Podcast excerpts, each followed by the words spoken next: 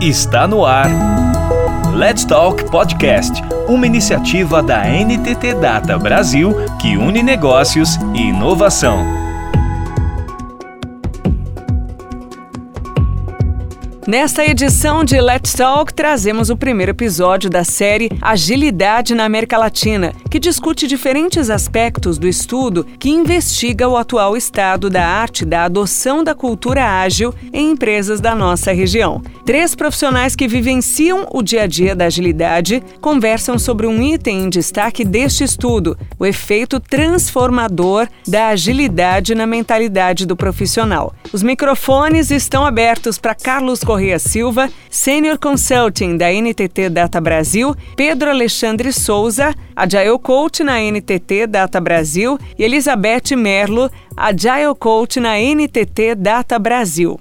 Prazer que nós iniciamos mais um podcast dessa pesquisa que a NTT Data fez junto à MIT, com o título de Agilidade na América Latina, uma pesquisa realizada em 2021, uma competência fundamental das organizações flexíveis. Eu estou muito feliz aqui de mais uma vez. Meu nome é Carlos Alberto, o pessoal também me chama de Zeca. Está junto aqui com Pedro Alexandre. Tudo bem por aí, Pedrão? Tudo bem, Carlinho. Beleza. E com a Elizabeth Merlo também. E vamos aí dar, então, continuidade a mais esse podcast. E aí, Beth, já vou te chamar logo para o jogo para você já trazer aí a tua leitura da pesquisa, o que, que você viu lá, para a gente bater o nosso papo aqui. Boa, Zeca. Tudo bom? Tudo bom, Pedro? Bom demais estar aqui com vocês de novo. Tudo bem. A pesquisa é toda encantadora, né? Mas esse tema aí, esse nível de adoção de agilidade, que é o item 4.1 da pesquisa, me chamou muita atenção. Né? Ele fala muito de atitude, né? É, tem um trechinho que fala assim, como que a agilidade gera um impacto transversal nas organizações, que é realmente o efeito transformador do jeito ágil de ser ele traz assim que a adoção da mentalidade ágil, lendo um trechinho, né, continua tendo um grande impacto nas empresas da América Latina, principalmente quanto à visibilidade das iniciativas. Destaca muito o aumento da integração entre negócio e TI, que são duas áreas historicamente, vamos falar baixinho, né, que gostam de um, uma disputa, né? Então, a agilidade, o jeito ágil de pensar de modo colaborativo, vamos juntos construir essa solução. O problema é de todos nós, ele, a gente faz parte da solução também. Né, o jeito ágil de pensar trouxe uma aproximação muito grande. Então, a pesquisa mostra que 67% das organizações pesquisadas nessa onda consideram que houve uma melhoria na, na, aproximação entre os setores. Isso tudo tem muito a ver com a atitude, aquela história de ter coragem para falar, né, ter foco, respeito, e isso me marcou muito. Não sei se vocês chegaram a, a se sentir tocados por essa parte da pesquisa. Com certeza, Beth. Esses números aí que me chamou a atenção, todos eles passaram de 50%. 63% dizem que a confiança da equipe aumentou depois que eles começaram a trabalhar com agilidade. Aí, quando a gente fala de confiança, a gente tem que enfatizar aqui uma participação forte da liderança, quando ela adota uma postura mais servidora, menos comando e controle, mais servidora. É uma postura que ela ajuda a criar ambientes mais seguros para o experimento. Errar faz parte do processo. Isso é uma mudança de mentalidade muito grande quando a gente começa com agilidade. Ele fala também de 62% afirmam que melhorou a habilidade de gerenciar prioridades. Aí, gestão de prioridades desde o Moscou, né? aquele método Moscou, aquela prática, até uma coisa mais sofisticada como o WSJF. Tudo, tudo cria de agilidade. Também tem um outro número interessante aqui: 61% afirmam que houve aumento de produtividade dos profissionais. E aí a produtividade aí não está ligada só a métricas, a indicadores. Tem alguma coisa que acontece antes para fomentar isso. E uma das coisas é o feedback. O feedback, é assim, com certeza ele aumenta a produtividade. O que não falta é oportunidade de feedback quando a gente está trabalhando com ágil. A gente tem retrospectivas, a gente tem team building, e outras oportunidades de exercitar o feedback. Então, é isso que eu vejo muito forte quando a agilidade entra em cena. E você sabe que quando ele cita uma ferramenta chamada Lean Portfolio Management, né, que é uma tendência aí para o LPM, o Lean Portfolio Management, eu estou vivenciando isso hoje no atual cliente, ele provoca a conversa lá na fase de planejamento estratégico, ou como quer que queira chamar, para que quando o épico entre numa fase de building já venha mais redondinho. Então, o fato de provocar a conversa, claro, entre negócio que demanda a solução e entre as áreas envolvidas, jurídico, TI, RH, o fato de provocar mais a conversa já causa essa onda aí que você citou em números tão altos, né? Quando a gente fala de é, melhoria de produtividade, a gente está falando também de redução de custo. E esse foi um outro indicador que melhorou bastante. Porque quando você é mais assertivo na entrega, você ouve o desejo da área de negócio, né, e empatia, né, customer centric, você acaba conseguindo executar aquilo que ele precisava desde o início. É o óbvio, tão óbvio, né? E que agora parece que a coisa está engatando. E aí, Beth, eu vejo que vocês tocaram em, vários pontos, né? Eu vou até me ater mais a esse último ponto que você trouxe, que é muito importante. A gente está saindo do mundo, é, e a gente vai discutir isso em, em outro podcast, que é o mundo lá dos nichos, que é o mundo lá das áreas separadas, dos silos. Né? E você trouxe um ponto muito importante, que é essa questão, a gente, enquanto profissional, a gente, eu, por exemplo, eu, eu iniciei minha vida como analista de sistemas, então eu recebia alguma coisa e eu não estava muito preocupado se aquilo ia resolver o problema ou não do usuário. Eu era meio que um tirador de pedidos. Eu escutava o que ele tinha a dizer, fazia ali um pedido, entregava para o time, o time desenvolvia e botava em produção. Se aquilo vai servir, se aquilo não vai servir, não era meio que responsabilidade nossa. Eu fiz o que o cara pediu. Se aquilo serve, se aquilo não serve, não é problema meu. E eu acho que a gente está ganhando uma mentalidade de entender mais o todo. Quando você fala aí, né, do Lean Portfolio Management, olhar para o que antecede. Antes de você botar a mão na massa, você investe tempo no que a gente pode chamar de pré-desenvolvimento, mas no momento anterior, a gente dá um olhar maior e com tantas coisas que estão surgindo, que é o design thinking, o que o Carole está trazendo para a gente do Leanception, é você investir esse tempo com esse olhar de entender o, o conceito do customer centric, que é você colocar o cliente, mas entendendo o que o cliente precisa. E fazendo aí um, um, uma ponte com o que o Pedro trouxe, né, de várias coisas que ele falou, do feedback, as equipes estão mais felizes. Eu acho que isso também é um dado. Por quê? Porque a gente está saindo daquela coisa do comando e controle. Faz isso, está aqui o escopo, faz entrega, como se fosse uma fábrica. Nós estamos numa área de conhecimento, nós não somos fábricas. Então, à medida que você vai empoderando essa palavra que está na moda, as pessoas, né, através da dele, a pessoa dá ali a sua opinião, é, ela, ela faz parte do processo, mas ela não faz parte do processo só de uma entrega, ela faz do processo como um todo. Essa pesquisa ela vem demonstrar com esses números o amadurecimento que o ágil está trazendo para a empresa como um todo. É, a maturidade é um ponto forte aqui nas, nos números, né, Zeca? É Mostra como que as empresas que estão adotando agilidade melhoram. Aí vou, vou, consolidar cinco itens que a pesquisa traz. Melhorou a experiência dos clientes, melhora do time to market, porque realmente traz agilidade na resposta. Né? Deixa eu te fazer um pouquinho, fazer uma parte aí que a gente não sabe. Né? Esse time to market, né? Como é que a gente traduziria isso aí para a pessoa que não conhece agilidade ou a pessoa que está escutando o nosso podcast? É, o pedido veio, a gente entregou rapidinho, né? É o tempo para chegar no mercado. Hoje, durante a pandemia, eu preciso de algumas coisas. Talvez quando a pandemia atenuar, eu não precise mais dessas coisas. Então, uhum. hoje essas coisas precisam estar prontas, senão a gente não consegue continuar a trabalhar. Quem não viveu no início da pandemia aquela história, gente, o que, que eu faço agora? Como que eu vou trabalhar? Como que eu vou falar com o meu time? Qual comunicador que a gente vai usar? Ah, vamos usar uma lista de comunicadores, né? A resposta tem que ser mais rápida e se houver comunicação entre as áreas, sinergia entre as áreas, a resposta dentro de casa é maior e para o mercado também é maior. Então, a melhoria nesse time to market tem muito, muito a ver com a colaboração. Ponta a ponta, né? Não é, é só ponta a ponta. ponta a ponta. E a, é, e a entrega é um imediatismo mesmo. Tem situações em que tem que ser imediatista, porque senão já não adianta mais. O tempo para o mercado passou. Né? Uhum. Então, os times que têm um mindset ágil, usam ferramentas ágeis, né, tem um modo ágil de trabalhar, é, a pesquisa mostra uma, uma maturidade e uma melhoria no time to market, que é você não perder a oportunidade também. É naquele momento que estão precisando de água. Dia seguinte já choveu, não adianta mais, né? E o ágil é isso, né, Bé? As pessoas pensam que o ágil é fazer rápido. O ágil é se adaptar às mudanças necessárias para atingir esse time to market. Sim, e o, o Pedro falou uma palavra que para mim é tão chave em gestão: a capacidade de priorizar.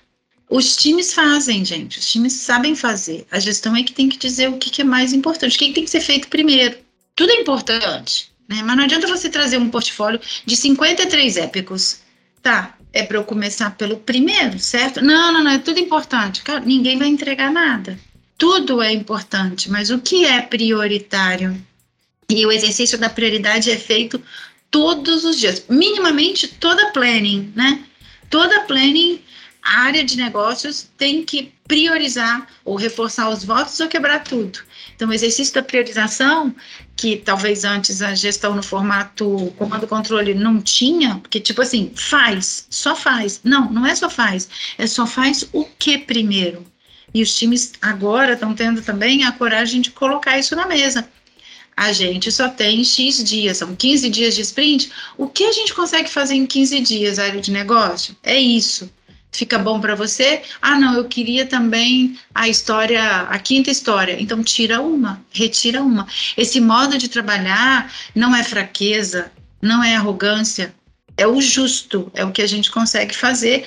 Então, cabe à gestão priorizar. A, acho a, o incentivo à priorização para mim na agilidade, além da colaboração, é algo de mais tranquilizador para os times. Isso, então, além de melhorar a experiência do cliente, time to market, melhora a eficiência das entregas, a gente entrega realmente o que é necessário, melhora o clima entre os colaboradores, porque assim, quando tudo está dando certo, a gente é amigo pra caramba, né?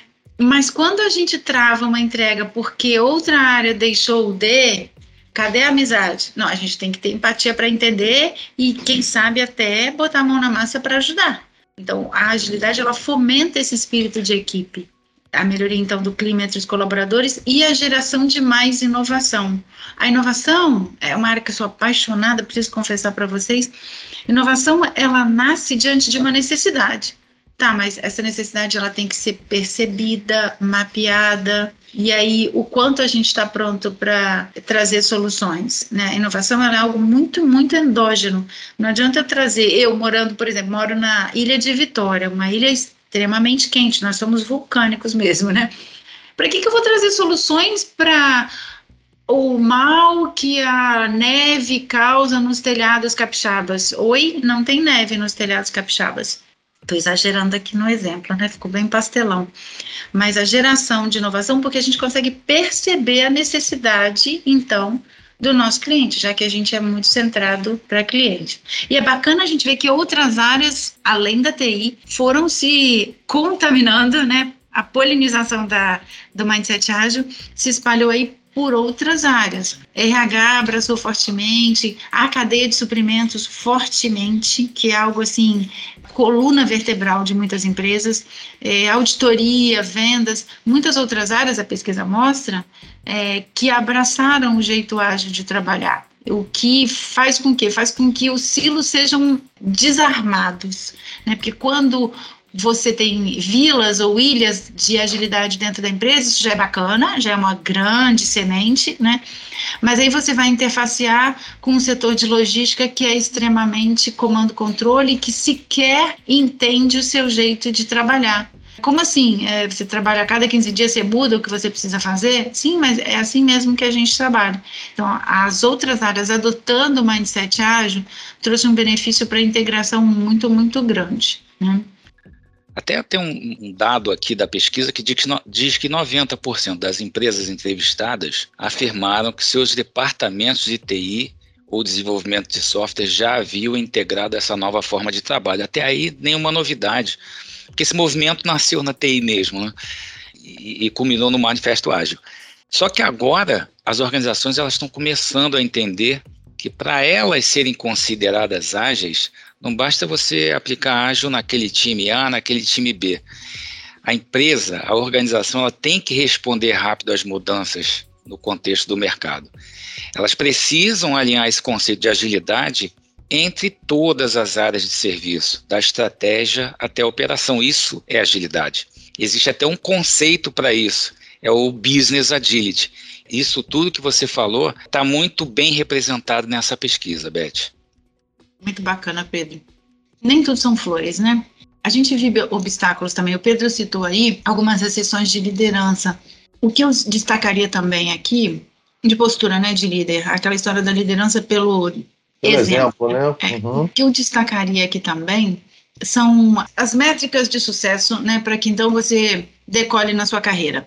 Muitas das empresas ainda adotam, a maioria, uma estrutura hierárquica bem funcional e que às vezes as, o sucesso das entregas, o profissional de agilidade bem sucedido, não é contemplado com esses, é, com essas estrelinhas, né? Vou citar aqui um trecho de um livro que eu li esse final de semana, que o nosso gestor até que sugeriu, o Roman. Eu estou apaixonado pelas sugestões que ele e o Rodrigo fazem, né? Nesse livro ele fala uma coisa assim, é como se uma pessoa estivesse lá no céu conversando com São Pedro.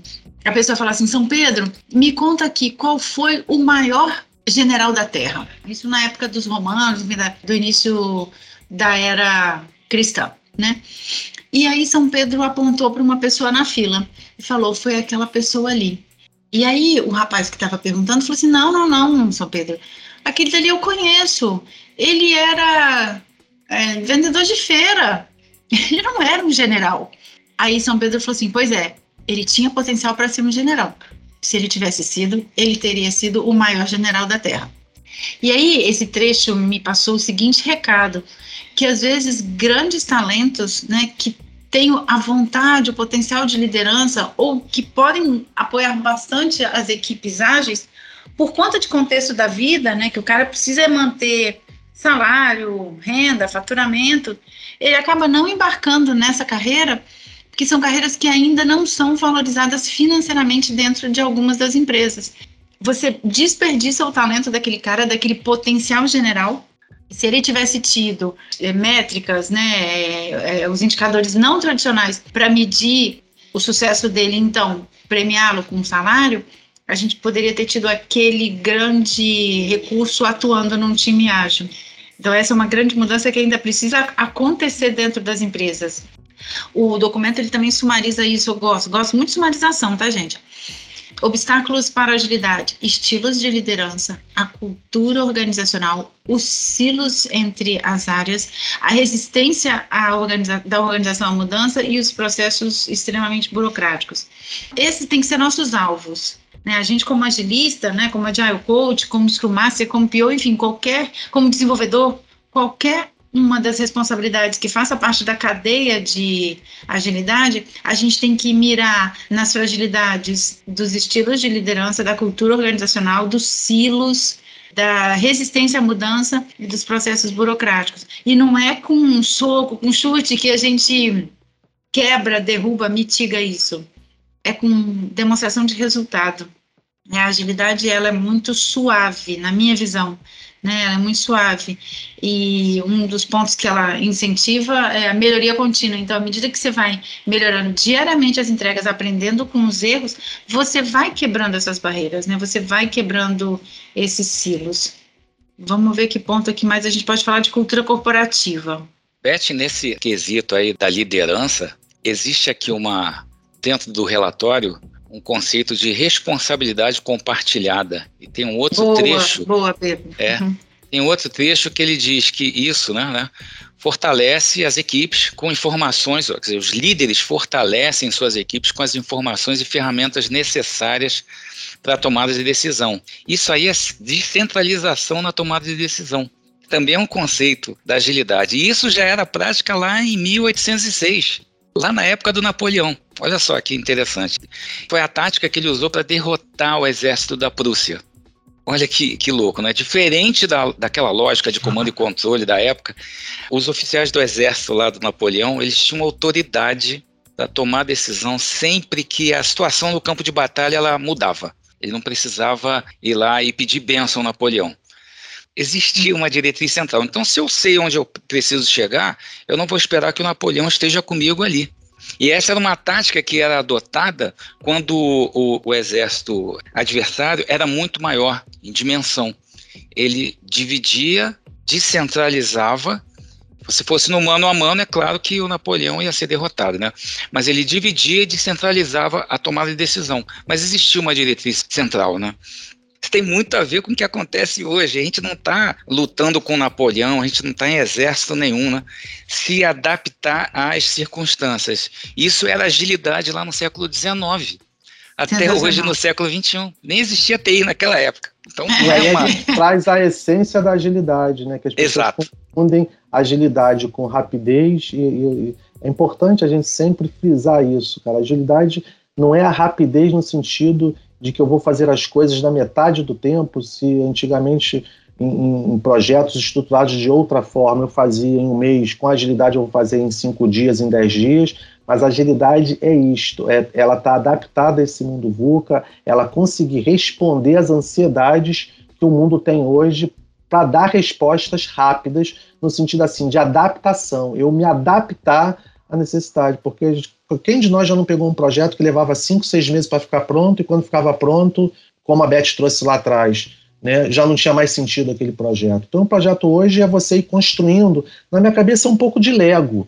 Você vai montando o projeto, vai rearrumando, vai refazendo, e a agilidade ela permite que isto aconteça. Então, eu acho que a gente tem muito assunto, tem muitos podcasts aí, pelo visto, para gente trazer esse tema aí. É muito bom, muito bom, muito bom essa muito nossa bom. conversa. E vamos então é já deixar bom. marcado aí as pessoas que chegaram aqui ficarem atentas, porque esse papo continua. É, to be continued. Não tem fim, não tem fim. Não tem fim. Fiquem ligados para o próximo episódio da, da série, né? Não, Zeca e Pedro. Legal. E fiquem ligados na pesquisa, né? É, vai ser dada as instruções, quem estiver assistindo o podcast, porque aqui a gente está dando uma pincelada, gente. A gente está dando aqui só um, uma pequena ideia né, do que é a pesquisa. Uma pesquisa com muitos dados. A gente tocou hoje um tópico da pesquisa, para vocês terem ideia. Então, tem muita coisa bacana na pesquisa. Vale a pena baixar a pesquisa e dar uma observada, fazer uma leitura, fazer uma reflexão. É um assunto para suas próprias conclusões, né? Exatamente, é, é, exatamente. É um assunto para bate-papo mesmo, para quem está querendo entrar no mundo da agilidade, para quem já está vivendo, né? E é nosso mundo, a agilidade aqui na América Latina. Então, Isso. Então tá, tá muito bacana, muito bacana. É motivo para muito bate-papo, muito podcast divertido. Muito bom estar com você, gente. Muito bom, muito bom mesmo. Também, Zeca. Muito bom, Pedro. Isso aí, Até a próxima.